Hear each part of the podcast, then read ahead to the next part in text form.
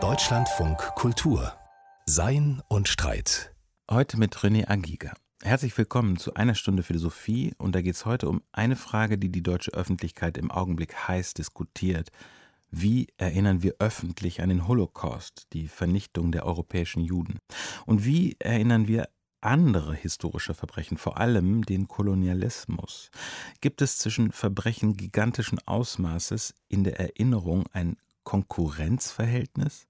Das sind brenzlige Fragen. Und der Autor, der Denker, der dazu so prominent wie kein anderer geforscht hat, der ist gleich bei uns im Gespräch, Michael Rothberg, Literaturwissenschaftler aus Los Angeles. Multidirektionale Erinnerung, so heißt sein Standardwerk zur aktuellen deutschen Debatte, wie kann Erinnerung in verschiedene Richtungen funktionieren. Willkommen nach Los Angeles, Michael Rothberg. Thank you. Ganz offensichtlich verfolgen Sie ja die Debatte in Deutschland seit einem halben Jahr. Sie haben mehrere Artikel geschrieben und Sie waren jetzt vor ein paar Tagen erst im Fernsehen hier. Das heißt, Sie nehmen auch teil an der deutschen Debatte, die manche den zweiten Historikerstreit nennen. Wie machen Sie das auf diese Entfernung oder wie kriegen Sie mit, was interessant ist in Deutschland? Wie kriegen Sie mit, wann Sie selber mal eingreifen können? Würde mich interessieren. Well, I think I probably follow the debates the same way that everyone else does these days, which is to say online. Uh, so much of what's happening is happening on uh, websites and blogs. Nun, ich glaube, ich habe die Debatte so verfolgt, wie wir das alle äh, in diesen Zeiten tun, nämlich online. Das heißt über die Webseiten, über Blogs, über die Webseiten der Zeitungen und Zeitschriften, die betroffen sind. Wobei ich glaube, dass die Printkultur in Deutschland noch eine etwas größere Bedeutung immer noch hat als hier bei uns in den Vereinigten Staaten. Insofern war die Debatte relativ leicht zu verfolgen. Ich komme ja auch seit 25 Jahren regelmäßig nach Deutschland, bin auch ziemlich oft in Berlin, verstehe und lese auch Deutsch. Auch wenn ich jetzt in den letzten anderthalb Jahren äh, Deutschland nicht mehr bereisen konnte, war es mir doch möglich, diese deutsche Diskussion zu verfolgen, weil ich da einfach online gegangen bin yet I still feel like I'm pretty connected to what's going on through the sorts of online discussions that are happening. Jetzt ist es so, dass das Buch, das ich gerade erwähnt habe, Multidirektionale Erinnerung, ist ein Buch, das haben Sie veröffentlicht 2009. Das heißt, das ist schon ein paar Jahre her. Ihre Forschungen ähm, haben mehrere Jahre umfasst. Es ist ein wissenschaftliches Buch, akademisches Buch. Haben Sie eine Erklärung dafür, warum die Debatte in Deutschland teilweise so heiß verläuft, warum das so kontrovers ist? Ich war überrascht und irgendwie auch erstaunt über diese doch sehr heftigen Reaktionen, weil als ich das Buch damals veröffentlicht habe, wurde es eigentlich in wissenschaftlichen Zirkeln ziemlich gut angenommen. Es wurde auch benutzt eben für die Studien, wie Gedächtnis funktioniert. Natürlich waren nicht alle einverstanden, das ist man nie, wenn man wissenschaftlich etwas veröffentlicht. Aber dennoch, so eine Kontroverse, wie es sie jetzt hier in Deutschland gegeben hat, die gab es wirklich nirgendwo.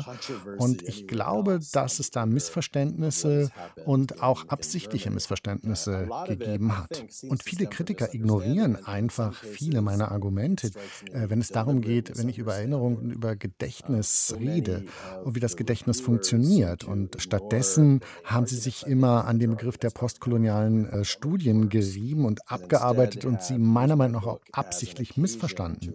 Und ich glaube, dass viele Aspekte dieser Debatte Symptome zeigen, dass die Erinnerungs Erinnerungskultur in Deutschland ein wenig in eine falsche Richtung gegangen ist. Man hat Deutschland gerade im Ausland lange dafür bewundert, wie es mit der Nazi-Vergangenheit umgegangen ist, nachdem es natürlich zunächst Jahrzehnte gegeben hat, in denen man verdrängt hat, in denen man das auch versucht hat, nicht wahrzunehmen. Auf jeden Fall ist Deutschland relativ gut damit umgegangen. Aber ich würde sagen, im letzten Jahrzehnt hat sich das ein bisschen verändert und es ist zu einem rigiden Dogma geworden. Und gerade die vielen feindlichen Reaktionen, die ich gelesen habe auf meine Arbeit, hängen viel damit zusammen, dass es einerseits um Missverständnisse geht, andererseits reflektiert es eben auch gerade diese rigide Natur und den Diskurs, der gegenseitig in Deutschland über Erinnerungskultur stattfindet.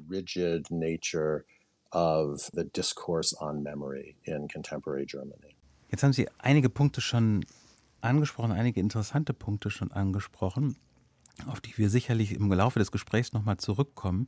Ich würde ganz gerne, bevor ich so ein paar Punkte wiederzugeben versuche, die Ihre Kritiker äußern, Sie fragen gerne, gibt es eine einfache Version davon, was Ihr Konzept von multidirektionaler Erinnerung ist? Ich selber, ich kann das ja mal ganz kurz sagen, ich habe das so verstanden, dass Sie sagen, also wohlgemerkt, es ist ein großes Buch, es ist ein dickes Buch, es ist unfassbar viel Material darin. Sie haben Jahre daran gearbeitet und trotzdem wage ich mal so eine ganz, ganz schnelle Zusammenfassung des zentralen Konzepts. Und das geht in meinen Worten oder in den von Ihnen geliehenen Worten so, Erinnerung ist kein Nullsummenspiel und Erinnerung ist kein Container, der limitiert wäre, so an irgendwelchen Grenzen, sondern Erinnerung ist relativ offen. Man kann daher mehr als nur ein immenses Schwerverbrechen oder Massenverbrechen oder Genozid erinnern. Ist das, wenn ich das so zusammenfasse, ist das zu einfach? Ich glaube, das ist ganz gut so zusammengefasst. Ich möchte Ihnen doch vielleicht erklären, warum ich dieses Buch geschrieben habe und vielleicht mal zurück zu dem Ursprung gehen, weil ich plötzlich vor 20 Jahren, da habe ich genau damit angefangen, mich damit auseinanderzusetzen, da habe ich gemerkt, dass Erinnerungskultur sowohl in der Wissenschaft als auch von der Öffentlichkeit nur auf eine sehr einseitige Weise wahrgenommen wird. Und ich nenne das immer diese Erinnerung Erinnerungskultur die Logik des Nullsummenspiels. Das heißt, man glaubt auf der einen Seite, wenn man sich zu viel mit dem Holocaust auseinandersetzt, würde man andere Verbrechen, wie beispielsweise die Sklaverei oder die Verbrechen des Kolonialismus, dadurch nicht genug wahrnehmen. Die andere Seite wiederum argumentierte, wenn man sich zu viel mit Sklaverei oder anderen Verbrechen durch den Kolonialismus auseinandersetzt, würde man dem Holocaust und der Holocaust-Forschung oder der Erinnerung an den Holocaust sozusagen Platz wegnehmen, ihn relativieren und ihn sogar im Extrembeispiel sogar abstreiten. Dabei war mir einfach wichtig, dass meiner Meinung nach äh, das Gedächtnis so nicht funktioniert, denn das Gedächtnis ist kein geschlossenes System, äh, das auf einer Logik der Knappheit oder dem Nullsummenspiel beruht. Und gerade in diesem deutschen Kontext ist mir das besonders klar geworden, dass man das sehr viel offener und sehr viel dynamischer eigentlich verstehen muss, wenn man sich um diese Forschung der Erinnerung bemüht. Und ich versuchte das einfach mit einem Argument darzustellen, indem ich historisch darauf geachtet habe, was zum Beispiel in der Holocaust-Forschung oder in der Erinnerungskultur in französischsprachigen oder auch in englischsprachigen Quellen, was sich da gefunden hat. Ich fand, das war eine sehr viel produktivere Beziehung, wenn es um Erinnerungskulturen ging, auch in Bezug auf andere Erinnerungen, wie zum Beispiel die Sklaverei oder postkoloniale äh, Studien. Was mich an diesen Studien aus der französischsprachigen und englischsprachigen Welt, was mir daran gefiel, war, dass die Wissenschaftler dort in einen Dialog eingetreten waren, auch mit anderen Geschichtsepochen, eben auch mit anderen Formen des Verbrechens während der Kolonialzeit oder eben auch der Sklaverei. Und was ich Multidirektionalität nenne, das ist diese Form der Dynamik in der Nachbestäubung, in den Echos, Parallelen da streckenweise auch zu sehen. Es geht jetzt nicht darum zu sagen, dass diese Geschichten, diese verschiedenen Formen von Geschichte äh, nicht auch unterschiedlich sein können. Es geht nicht nicht darum, diese verschiedenen Epochen der Geschichte im Kontext zueinander zu reduzieren, sondern darum, die Dynamik des Gedächtnisses zu verstehen, insbesondere das öffentliche Gedächtnis und die Art und Weise, wie diese Erinnerungen immer artikuliert wurden, mindestens seit dem Ende des Zweiten Weltkriegs. Ich verstehe. Also das klingt jetzt in meinen Augen gebe ich mal zu, sehr plausibel einerseits, andererseits aber auch ein bisschen abstrakt, also beispielsweise dieses Dialogische. Bevor wir das vertiefen, wir werden das noch ein bisschen vertiefen, würde ich jetzt ganz gerne zumindest zwei Punkte ähm, mal einfach wiedergeben, die Ihnen von Seiten der Kritik immer wieder vorgeworfen wurden in den letzten Wochen und Monaten. Und der erste Punkt ist eine Überschrift wie die folgende, die stand in der Wochenzeitung Die Zeit. Zitat. Der Holocaust war kein Kolonialverbrechen. Zitat Ende. So, ich muss gestehen, ich habe Ihre Texte, Mr. Rothberg, nie so verstanden, als würden Sie den Holocaust zum Kolonialverbrechen erklären. Aber was sagen Sie? Was sagen Sie zu dem Punkt? My argument is not a historical argument about Mein Argument ist ja kein historisches über die Ursprünge des Holocaust, sondern es geht mir einfach darum, wie man an den Holocaust erinnert und mit welchen Konzepten man da arbeitet, wenn es um die Erinnerung geht. Und da finde ich, kann man durchaus mal den Vergleich ziehen, wie man sich an Kolonialismus erinnert. Und damit sage ich nicht, dass der Holocaust ein Kolonialverbrechen sei, sondern es geht mir einfach nur historische Recherchen anzustoßen, historische Debatten anzustoßen.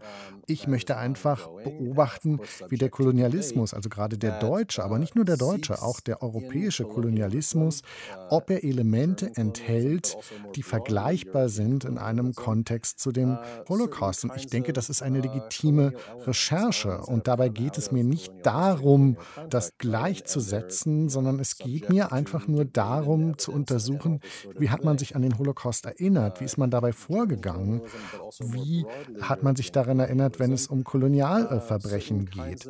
Da will ich natürlich nicht sagen, dass der Nazi-Genozid, dass er irgendwie aus der Kolonialzeit stammt, sondern mir geht es vor allem daran, wie man in Post-Holocaust-Studien sich damit auseinandergesetzt hat und inwiefern das mit anderen Formen der Gewalt sich überlappt hat. Also gerade eben auch, wenn es um koloniale Gewalt geht. Und ich versuche nur festzustellen, welche Verbindungen gibt es zwischen dem Holocaust und der Kolonialzeit. Was sind die Verbindungen beispielsweise zwischen dem Nazi-Genozid an den Juden? Gab es da vielleicht Verbindungen in der deutschen und europäischen Kolonialgeschichte dazu. Aber letztendlich ist das nicht mein Hauptargumentationsfeld. Das ist nicht der Fokus, den ich hier lege, sondern mein Fokus geht darum, wie erinnern wir uns und wie erinnern wir uns an gewisse Dinge. But my focus is much more on the question of memory and how, how these things have been remembered together. Ein zweiter Punkt, der immer wieder eingewendet worden ist oder eingewendet wird, der scheint mir noch zentraler zu sein äh, auf Seiten der Kritik, nämlich Sie bestritten, dass der Holocaust singulär sei oder Sie relativierten den Holocaust. Ich kann nur noch mal betonen, darum geht es jetzt nicht in meinem Buch, äh, dem Holocaust seine Einzigartigkeit abzusprechen, sondern ich versuche mich eher mit Denkern, mit Schriftstellern, mit Künstlern zu identifizieren, die den Holocaust in einer Relation gesehen haben zu anderen Verbrechen.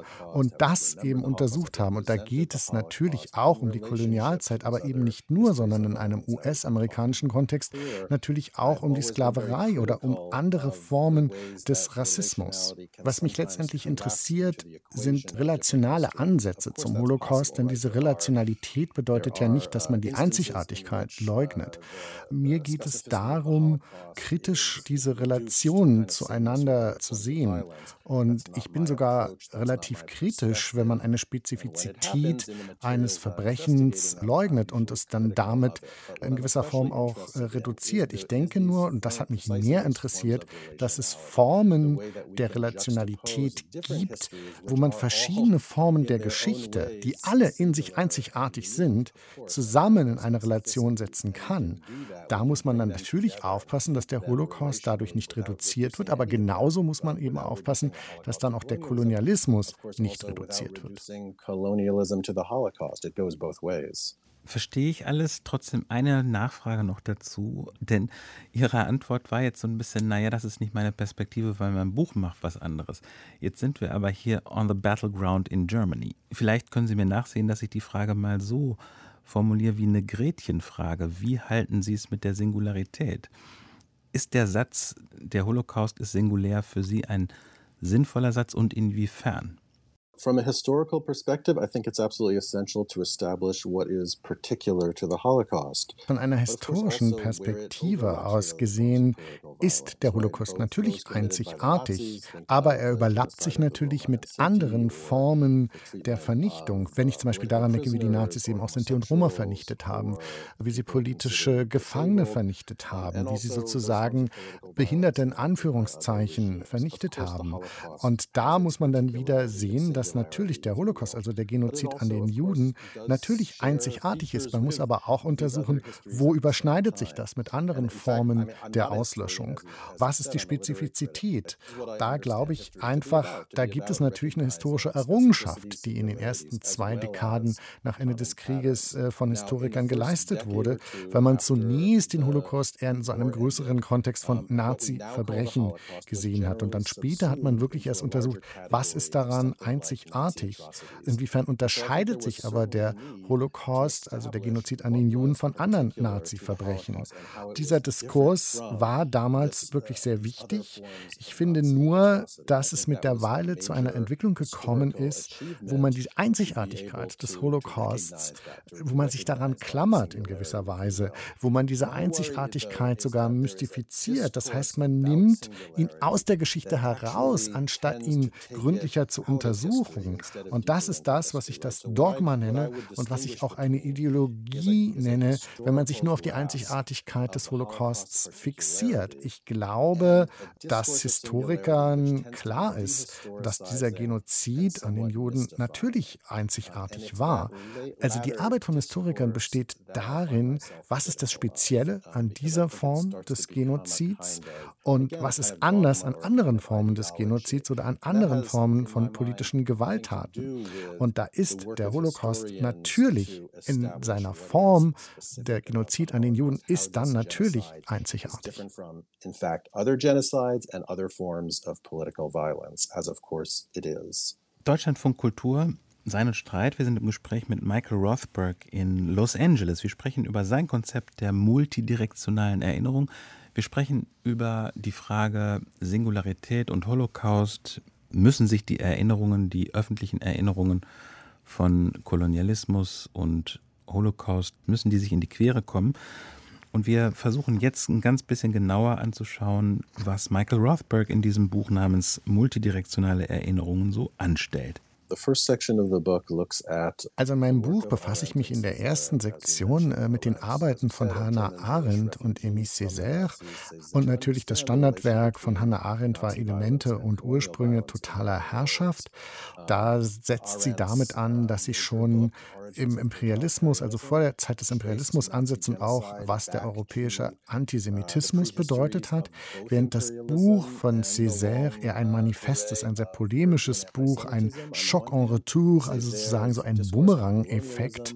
Das hat auch äh, Hannah Arendt selber so genannt, indem sie so einen Vergleich gezogen hat, dass die Gewalt, die von Kolonialisten ausgeübt worden ist, in Afrika zurückgeschlagen ist nach Europa. Das Interessante an beiden Büchern ist, dass sie relativ schnell nach dem Krieg erschienen sind, nämlich in den Jahren 1950 und 1951. Und so die ersten waren, die verschiedenste Formen der Gewalt, auch der Gewaltverbrechen konzeptualisiert haben. Und ich würde sagen, beide Bücher geben hochinteressante Einblicke, sind aber auch von einer gewissen Blindheit geschlagen. Interessant ist äh, diese historische Relationalität, an der sich beide schon versucht haben. Und das, wie gesagt, schon zu Beginn der 50er Jahre. Das ist dann ein Feld, was lange von äh, Wissenschaftlern vergessen wurde. Und ich würde sagen, erst in den letzten 20 Jahren hat man das wieder neu aufgegriffen, hat beispielsweise Hannah Arendt, aber auch Aimé Césaire neu gelesen, wobei eben Césaire sich über das Kolonialsystem ausgelassen hat und Hannah Arendt versucht hat zu ergründen, dass der Genozid an den Juden eben auch sehr viel mit europäischem Antisemitismus und historischem Antisemitismus des Imperialismus in der Zeit des Imperialismus Kapitalismus zu tun hat. Bei Hannah Arendt habe ich etwas anderes herausgefunden und das hat mich jetzt nicht sonderlich erfreut, dass eben einige ihrer Gedanken einem Rassenbegriff entsprechen, wie man ihn in der Kolonialzeit irgendwie noch gepflegt hat. Und das schwächt eben einen Teil ihrer Argumente. Sie ist da leider in einem gewissen kolonialen Denken eben noch verhaftet. Und mir ist es aber wiederum auch wichtig, dass man einen Text, wenn man ihn heutzutage liest, sehr nuanciert liest. Es geht also jetzt jetzt nicht nur darum, irgendetwas äh, komplett abzulehnen, sondern es geht darum zu schauen, was sind noch heute wichtige Denkansätze, aber was sind vielleicht auch die Grenzen. Und diese Grenzen muss man natürlich offenlegen. Das ist das, was ich die Blindheit nenne. Aber es gilt jetzt nicht darum, das ganze Werk abzulehnen, sondern es gibt ja auch sehr viele Einblicke. Diese beiden Aspekte, alle Facetten zu sehen, das erscheint mir sehr wichtig. Bei Césaire und auch bei Hannah Arendt ist schon sehr wichtig zu sehen, dass sie von Anfang an versucht haben, eine Relationalität der Nazi-Verbrechen irgendwie zu untersuchen. Und das beinhaltet eben auch den europäischen Kolonialismus. Ist das das, was Sie multidirektional nennen, also in verschiedene Richtungen gehen? Also ist das der Umstand, dass diese beiden Autoren, Hannah Arendt und Aimé Césaire, zugleich oder jedenfalls in jeweils einem riesengroßen Text, in einem kleineren Text über die Katastrophe des Holocaust nachdenken, als auch über den Kolonialismus. Ist es das? Ja, in gewisser Weise schon. Aber mir geht es vor allem über die Dynamik des Prozesses, wie man sich erinnert. Und ich bin der Meinung, dass verschiedenste Formen der Erinnerung auch in einen Dialog treten können. Was mich interessiert hat und was einen großen Teil des Buches ausmacht, das sind die ersten 15 Jahre nach dem Krieg. Und wie gesagt, gerade in der englischsprachigen Literatur hatte man damals noch keinen Namen für den Holocaust. Das war, wie ich schon vorher erläutert hatte, eher aufgegangen in dem weiteren Begriff von Nazi-Verbrechen. Und ja, die Nazis haben sechs Millionen Juden ermordet. Sie haben aber auch hunderttausend andere, sogar Millionen von anderen ermordet, die sie in Anführungszeichen als lebensunwert erachtet haben. In dieser ersten Phase, als die Öffentlichkeit sich mit diesen Verbrechen auseinandergesetzt hat, ist eben auf diese Einzigartigkeit des Holocausts noch nicht weiter eingegangen worden, auch nicht auf seine Spezifizität, aber eben auch in Verbindung zu anderen Formen von Gewalt. Ich glaube einfach, wir müssen uns in einer gewissen Form damit arrangieren, an den Holocaust zu denken, an ihn zu erinnern, aber uns genauso damit arrangieren, an andere Formen von Gewaltverbrechen während des Kolonialismus oder während der Sklaverei uns damit zu arrangieren. Ein Datum möchte ich gerne noch kurz ansprechen. Sie haben gerade schon gesagt, der Großteil Ihres Buches beschäftigt sich mit den 15 Jahren nach 1945 und ein zentrales Datum ist bei Ihnen 1961. Ein Ereignis, das dort spielt, 1961, ist eine große und, naja, berüchtigte, berühmte Demonstration von Algerien in Paris, die zum Massaker wird. Aber das ist nicht das einzige, das ist nicht der einzige Grund, warum Sie das Datum 1961 sich ausgedacht haben als ein zweites, sehr zentrales Datum in Ihrem Buch. Und ich würde Sie bitten, das ein bisschen oder knapp zu erläutern. Ja, 1961 ist wirklich ein zentrales Datum und nimmt äh, die zweite Hälfte meines Buches auch sehr ein, weil 1961 für viele Narrative der Holocaust-Forschung wirklich ein Wendepunkt darstellt, was natürlich mit dem Eichmann-Prozess in Jerusalem zu tun hat. Das war ein Prozess, der war wichtig für die israelische Gesellschaft, aber auch für die Weltöffentlichkeit, weil er eben zum ersten Mal diese Einzigartigkeit des Genozids Genozids an den Juden dargestellt hat. Und für Ben Gurion war es eben wichtig, diese Einzigartigkeit auch klar und sichtbar zu machen. Deswegen hat die Staatsanwaltschaft ja 111 Augenzeugen aufgeführt, die gegen Eichmann ausgesagt haben, die aber gar nicht so wichtig waren, eigentlich um Eichmann zu überführen. Dafür gab es auch genug andere Beweise. Aber indem man diese Überlebenden gezeigt hat und sie Eichmann gegenübergestellt hat, konnte man zum ersten Mal etwas etwas sehen, was äh, den Holocaust in gewisser Weise auch globalisiert hat, was ihn internationalisiert hat. Und seitdem haben wir dieses, ich nenne es jetzt mal, dieses Genre der Zeugenaussagen im Holocaust. Und das hat damals, äh, hat sich das zum allerersten Mal so direkt gezeigt. Diese Erinnerung, diese Globalisierung der Erinnerung an den Holocaust fand natürlich auch dadurch statt, weil der Eichmann-Prozess ja weltweit auch im Fernsehen übertragen wurde, weil es dazu dann auch Fernsehbilder gab. Aber mir wurde klar, als ich mich mit diesem Jahr 1961 auseinandergesetzt hatte, dass es nicht nur der Eichmann-Prozess war. Das war nicht das einzige Ereignis, dass man sich mit dem Holocaust weiter befasst hat. Gerade in Frankreich war eben durch diese Entkolonialisierung und den Unabhängigkeitskrieg der Algerier eine politische Situation entstanden, dass man sich gerade durch diese Erfahrung plötzlich wieder mit dem Konzept des Holocaust auseinandergesetzt hat. Und das ist auch ganz verständlich, denn das war waren ja nur 15, 16 Jahre nach Ende des Zweiten Weltkriegs und viele Franzosen hatten ja in der Resistance gekämpft, waren selber verschleppt worden, wurden selber gefoltert äh, von den Deutschen und solidarisierten sich auch mit den algerischen Unabhängigkeitskämpfern. Und das, wie gesagt, 1961, nur 16 Jahre nach Ende des Zweiten Weltkrieges. Und wie gesagt, in dieser Zeit sind ja ebenso jüdische Franzosen wie auch nicht-jüdische Franzosen in deutsche Lager gekommen. Und dann äh, bricht eben dieser Algerienkrieg aus und es gibt da sehr unangenehme Erinnerungen plötzlich an diese Nazi-Vergangenheit, an diese Besatzung durch Nazi-Deutschland. Plötzlich gibt es auch von Franzosen ausgeübte Massenfolterungen. Es gibt äh, Konzentrationslager, in denen Hunderttausende von Algeriern eingesperrt werden. Und diese sehr unangenehme Erinnerung an die Nazi-Verbrechen hat Frankreich damals sehr erschüttert. Nur natürlich, von einer heutigen Perspektive aus gesehen, sind das natürlich zwei ganz verschiedene Formen der Geschichte. Aber dieses Massaker, was Sie schon erwähnt haben, dieses Massaker vom 17. Oktober 1961 an Algerien in Paris, hat man ja lange in Frankreich vergessen und auch verdrängt. Aber damals, als es geschah, ist es sehr wohl in eine direkte Beziehung zum Holocaust und auch zur Nazi-Besetzung gesetzt worden. Es gab da zum Beispiel eine Unterschrift zu einem Foto in einer französischen Zeitung und da stand nur Erinnerung erinnert sie das nicht an irgendetwas. Und natürlich war ganz klar, was das impliziert. Nämlich da ging es um die Razzia am Veldiv im Sportstadion, als die französische Polizei Pariser Juden zusammengepfercht hat in das Wintervelodrom und später an die Deutschen ausgeliefert hat, die sie in die Konzentrationslager in den Osten deportiert haben. Und dann hat man auch noch herausgefunden später, dass der Polizeichef, der für das Massaker 1961 verantwortlich war, Maurice Papon war.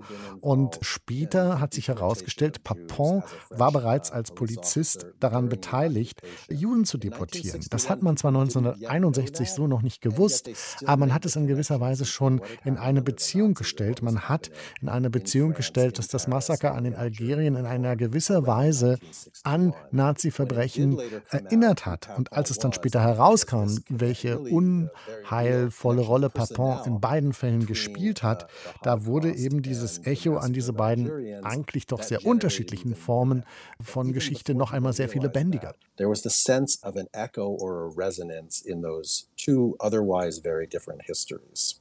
Deutschlandfunk Kultur. Wir sind im Gespräch mit dem amerikanischen, mit dem kalifornischen Literaturwissenschaftler Michael Rothberg über den sogenannten zweiten Historikerstreit, neuen Historikerstreit über die Bedeutung des Holocaust.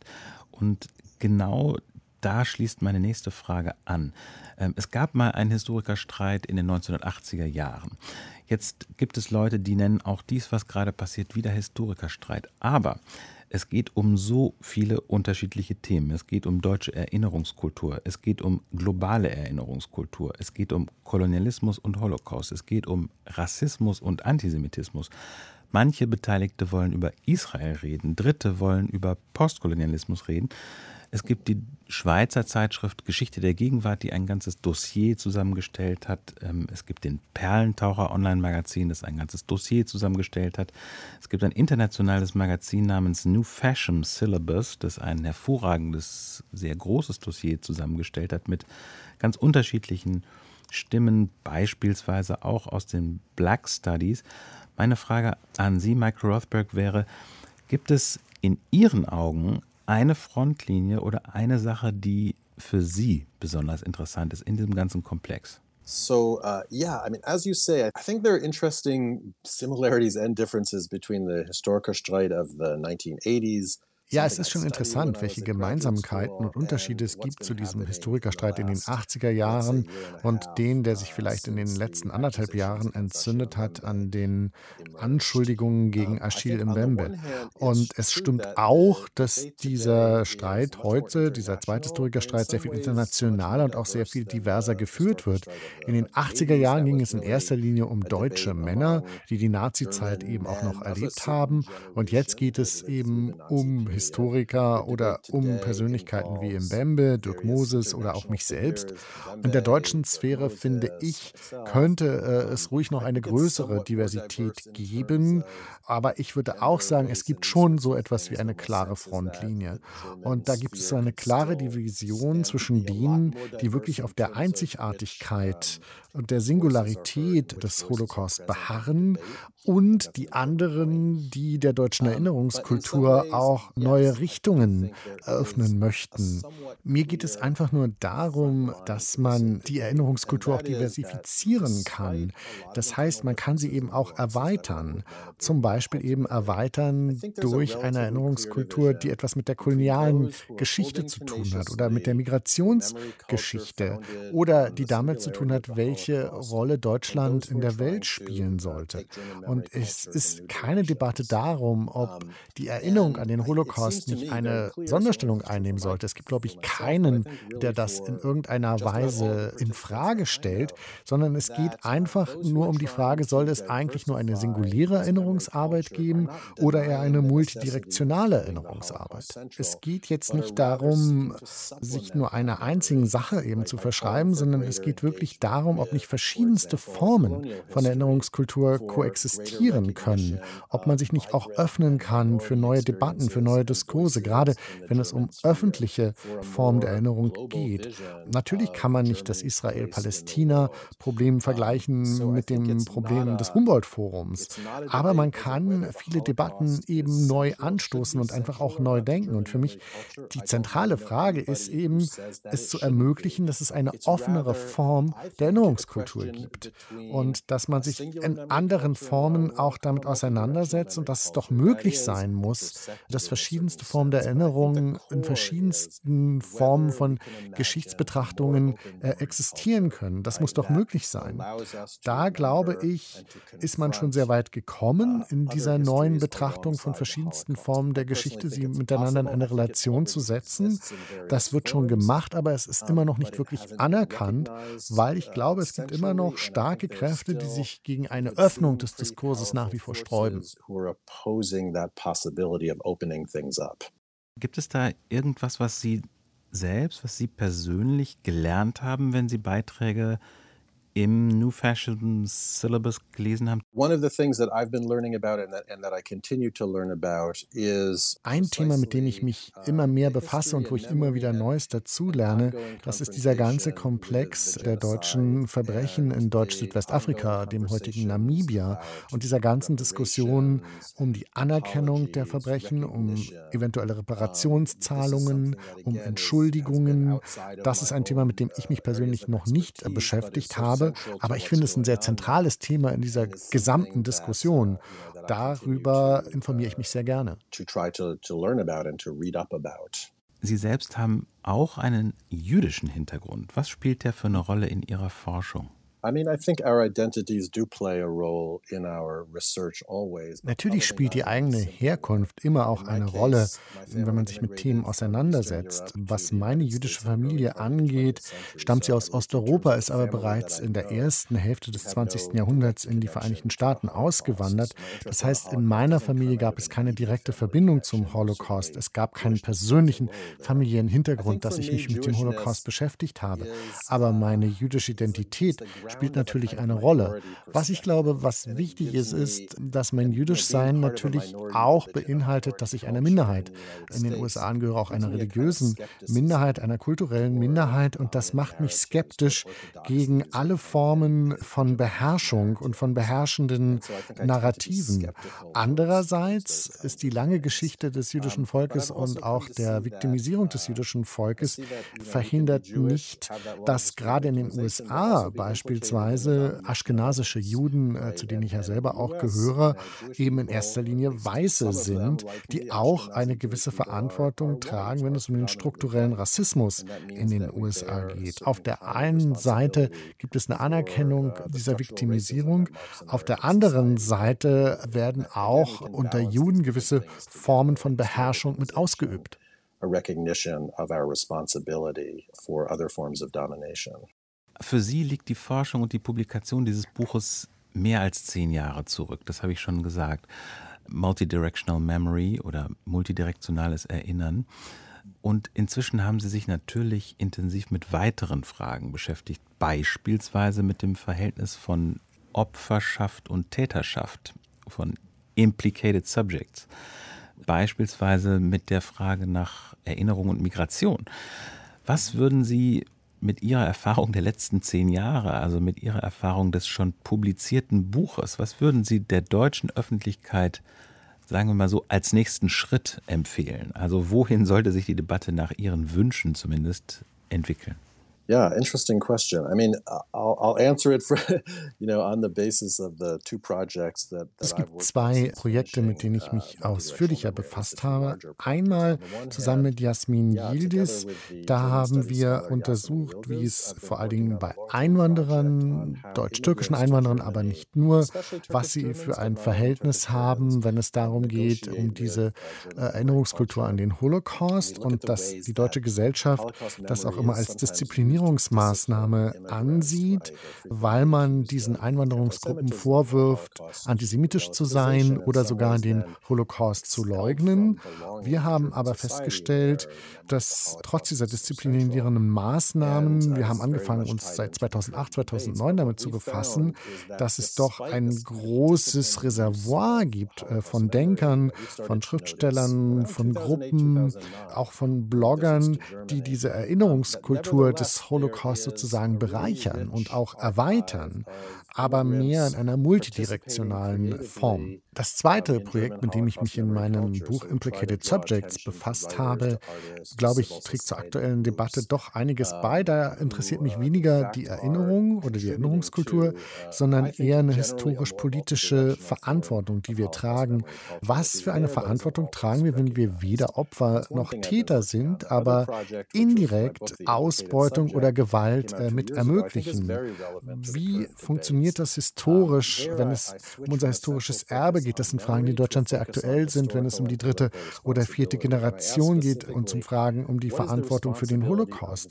Aber inwiefern tragen wir auch eine Verantwortung für das, was sehr weit geografisch von uns entfernt geschieht, wenn es zum Beispiel darum geht, wie wir unsere Steuergelder ausgeben oder wie wir unseren Konsum gestalten, welche Klamotten wir tragen und dass wir in Kauf nehmen, unter welchen Bedingungen sie in Sweatshops hergestellt werden. Und eine Bemerkung, die mich wirklich sehr überrascht hat, wenn es um die Missverständnisse geht, die mein Buch in Deutschland ausgelöst hat, dann ist es, dass ich Deutschland äh, sozusagen die Verantwortung wegnehmen möchte vom Holocaust. Das ist das Letzte, was ich möchte. Das war überhaupt nicht meine Intention. Ganz im Gegenteil, in meinem neueren Buch Implicated Subjects geht es mir eher darum, wie multiple verantwortlich wir alle sind, eben auch für Dinge, die in der Geschichte simultan geschehen. Thanks a lot, Michael Rothberg. Okay. Danke vielmals, Michael Rothberg. Und hier noch ein Lesehinweis. Michael Rothbergs Buch trägt auf Deutsch den Titel Multidirektionale Erinnerung, Holocaust-Gedenken im Zeitalter der Dekolonisierung. Erschienen ist der ziemlich anspruchsvolle Band im Berliner Metropol Verlag. Wer sich näher für die jüngsten Debattenbeiträge in Deutschland interessiert, findet online eine Reihe von Texten. Deutschlandfunk Kultur, Sein und Streit, das Philosophiemagazin, in dem immer wieder eine Flaschenpost, eine philosophische Flaschenpost ankommt. Der Satz heute in der Post, der lautet so: Wer verstanden hat und nicht handelt, hat nicht verstanden. Man hört diesen Satz manchmal in der Klimabewegung, aber er stammt eigentlich aus der neokonfuzianischen Tradition von dem chinesischen Denker Wang Yangming. Alles weitere hören Sie hier von Hans van S. Die philosophische Flaschenpost. Wer verstanden hat und nicht handelt, hat nicht verstanden. Von wem stammt das Zitat? Dieses Zitat stammt von Wang Yangming, der von 1472 bis 1529 gelebt hat, einer der beiden wichtigsten Philosophen des zweiten Jahrtausends in China. Seine Lehren hatten Einfluss nicht nur in China selbst, sondern haben das Denken der frühen modernen Epoche auch in den umliegenden Ländern Korea, Japan oder Vietnam geprägt. Besonders in Japan ist Wang Yaming von ganz außerordentlicher Bedeutung für das Denken bis heute geblieben. Wie war es gemeint? Wang Yaming richtete sich mit diesem Satz gegen den anderen großen Philosophen. Ich habe ja eben von zweien gesprochen, nämlich Juchi, der etwa 300 Jahre vor ihm gelehrt hatte. Und vielleicht hat er sich gar nicht einfach nur gegen den Juchi selbst gerichtet, sondern eher gegen ein falsches Verständnis von dessen Lehren. Zhu Xi hatte in seiner Schule eigentlich ein neues Curriculum eingeführt, das der moralischen Bildung dienen sollte. Auch er hat dann aber betont, dass der Einsatz in der Staatsverwaltung später erst nach einem ausgiebigen Studium der Welt möglich sei. Man sollte das Funktionieren der Dinge gründlichstens verstanden haben, bevor man sich daran machte, sie zu lenken. Diese Forderung hat dann aber dazu geführt, dass das Bücherlernen von der Praxis abgelenkt hat. Man kann ja ein ganzes Leben lang weiter lernen, ohne jemals zum Handeln zu kommen. Und das war ein großes Problem in China. Dagegen ist dieser Satz von Wang Yaming gerichtet. Er vertrat die Meinung, dass Wissen und Handeln Hand in Hand gehen müssten, dass man also an den Dingen, die man tut, lernen soll und nicht nur einfach die ganze Zeit so vor sich hin Bücher studieren. Man muss natürlich eine Grundlage legen. Handeln geht nur dann, wenn man etwas wirklich verstanden hat. Aber man darf nicht immer darauf hoffen, noch viel, viel mehr zu verstehen, bevor man irgendwann mal loslegt. Was sagt es uns heute? Ich glaube, Wang Yangming ist kein Befürworter eines reinen Aktivismus. Er betont das Handeln ja nicht ausschließlich und Aktivismus bedeutet eigentlich von der Wortbedeutung her eine Überbetonung des Handelns. Darum geht's nicht, sondern es geht um einen guten Mittelweg. Handeln und Verstehen gehören zusammen und man sollte sich nicht von halbgaren oder nur halb verstandenen Ideologien dazu verleiten lassen, zur Tat zu schreiten und Dinge zu tun, die dann das Potenzial haben können, das große Ganze zu schädigen. Aber umgekehrt, kann man auch nicht ständig darauf warten, bis Probleme in der Theorie gelöst sind und dann glauben, dass einem anderen auf diese Weise den lästigen Zwang, selbst Entscheidungen zu treffen oder selber mal was zu tun, abnehmen.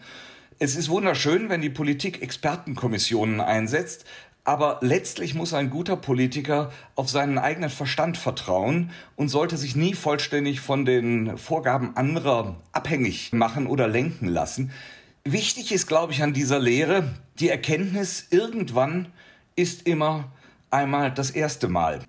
Irgendwann sollte man verstanden haben, dass man genug verstanden hat, um zu handeln. Irgendwann muss gehandelt werden. Hans van S. über den chinesischen Philosophen Wan Yang Ming.